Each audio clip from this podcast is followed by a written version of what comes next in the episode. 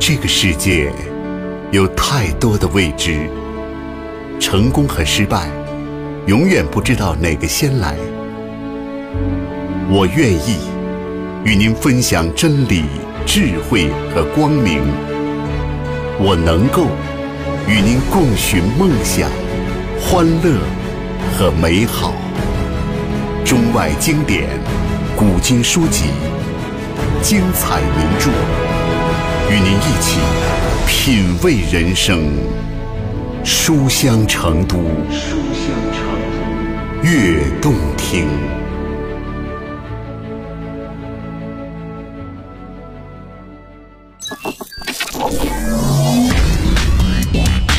最新、最热、最经典，City Super Reading，好书上榜，亮点不断。You are listening to，您现在收听的是，您现在收听的是书香成都城市至尊图书榜，至尊图书榜。人生的乐趣在于实现自己的价值，世上从来没有太迟的事。立足行动，梦想总会照亮现实。我是刘同，爱生活，爱阅读。书香成都，悦动听。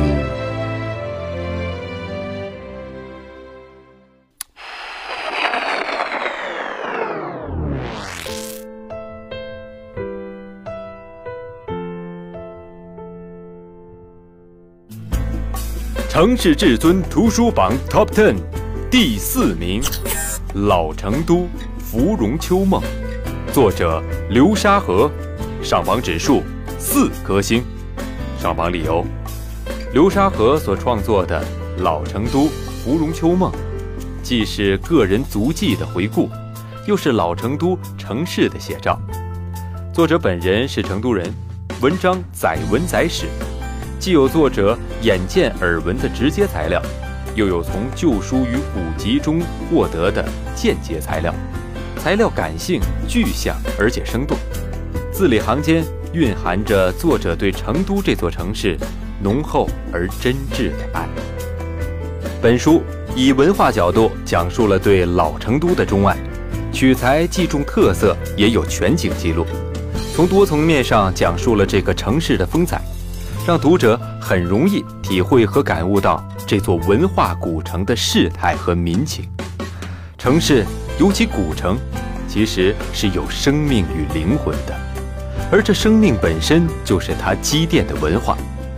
成都人的抗战艰辛，民国学子的求学情景，地方名人老庭院、老城墙、千年宗庙，这些在作者的妙笔下，都让人入了迷。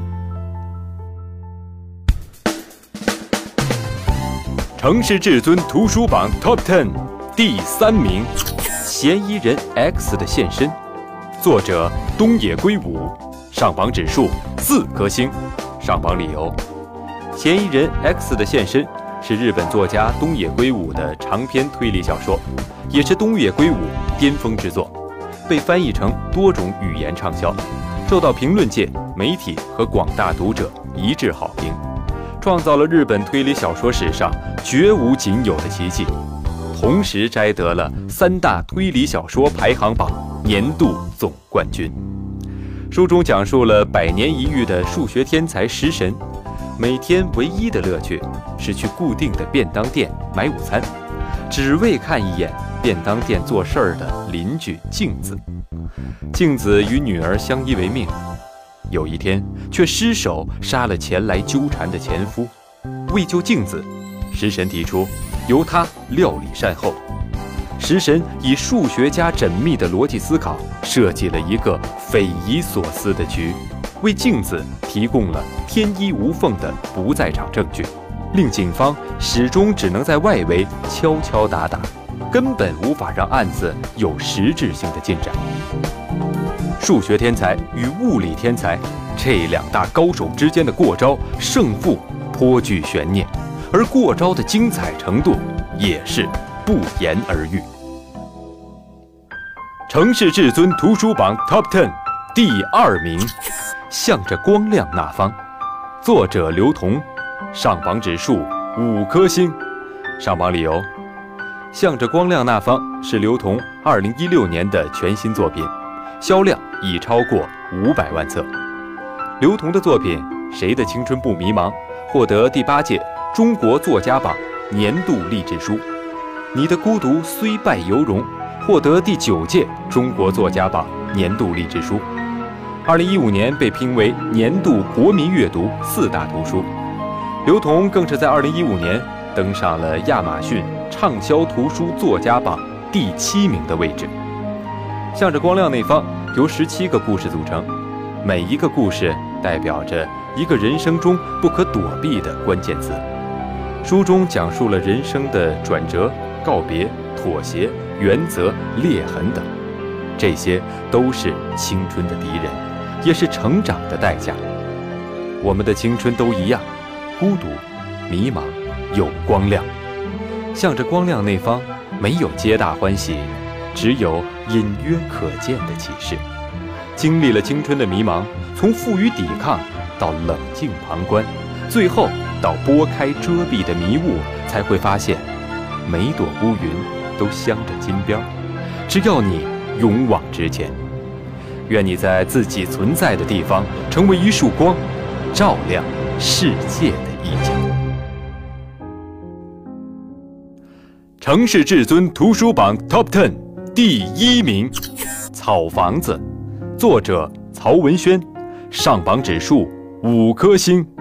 上榜理由：《草房子》是作家曹文轩创作的一部讲究品味的少年长篇小说，出版后畅销不衰，被翻译成多国文字，获得冰心儿童文学奖、第四届国家图书奖，并入选百年百部中国儿童文学经典书系。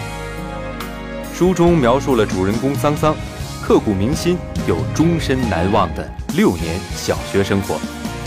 六年中，桑桑亲眼目睹或直接参与了一连串看似寻常但又催人泪下、感动人心的故事，讲述了五个孩子桑桑、秃鹤、杜小康、戏马、纸月和油麻地的老师蒋一伦、白雀之间关系的纠缠，和孩子们苦痛的成长历程。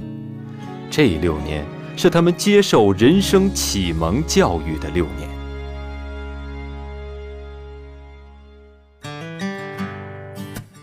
好了，朋友们，徜徉书海的时间总是短暂的，本期的读书打榜小栏目到这里就结束了。接下来，请小朋友们继续欣赏开卷有益小栏目，品读童话故事，释放想象空间，让我们一起踏上阅读之路吧。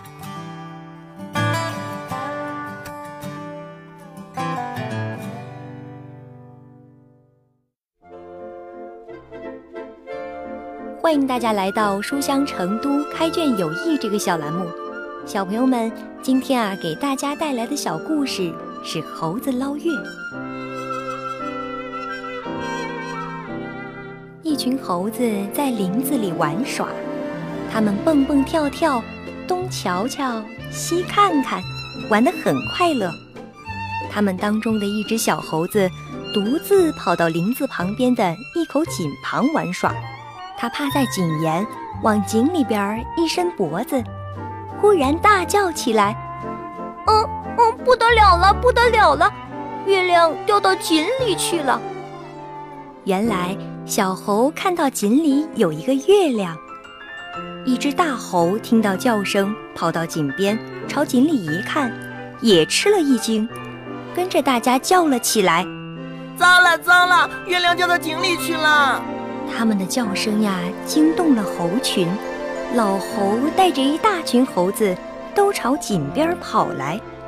当他们看到井里边的月亮时，都一起惊叫起来：“哎呀，完了完了，月亮真的掉到井里去了！”猴子们叽叽喳喳地叫着、闹着。最后，老猴说：“哎，大家别嚷嚷了，我们快想个办法把月亮给捞起来吧。”众猴都义不容辞地响应着老猴的建议，加入到了捞月的队伍当中。井旁边有一棵老槐树，老猴率先跳到树上，自己的头朝下挂着，其他的猴子就依次一个一个，你抱我的腿，我勾你的头，挂成了一长条，头朝下的一直深入井中。小猴子体轻，挂在最下边，他的手伸到井水中，都可以抓住月亮了。众猴想，这一下我们总可以把月亮给捞起来了吧？他们很是高兴。小猴子将手伸到井水中，对着明晃晃的月亮一把抓起，可是除了抓住几滴水珠外，怎么也抓不到月亮。小猴这样不停地抓呀捞呀，折腾了老半天，依然捞不着月亮。倒挂了半天的猴们觉得很累，有点支持不住了。有的开始埋怨说：“嗯，快些捞呀，怎么还没捞起来呢？”有的叫着：“妈呀，我挂不住了，我挂不住了！”老猴子也渐渐的腰酸腿疼，他猛一抬头，突然发现月亮依然在天上，于是他大声说：“哎呀，不用捞了，不用捞了，这月亮呀！”还在天上呢，众猴都抬头朝天上看，这月亮果真好端端的在天上呢。由于众猴不了解井中月亮的真相，以假当真，所以空忙一气，又愚蠢又可笑。这个小故事告诉我们呀，遇到事情要认真观察，多动脑筋，不能像猴子们那样不切实际的自作聪明。到头来只能是竹篮打水一场空，小朋友们都记住了吗？如果还有想听的小故事呀，就请关注我们的公众微信号 iTouch，给我们留言吧。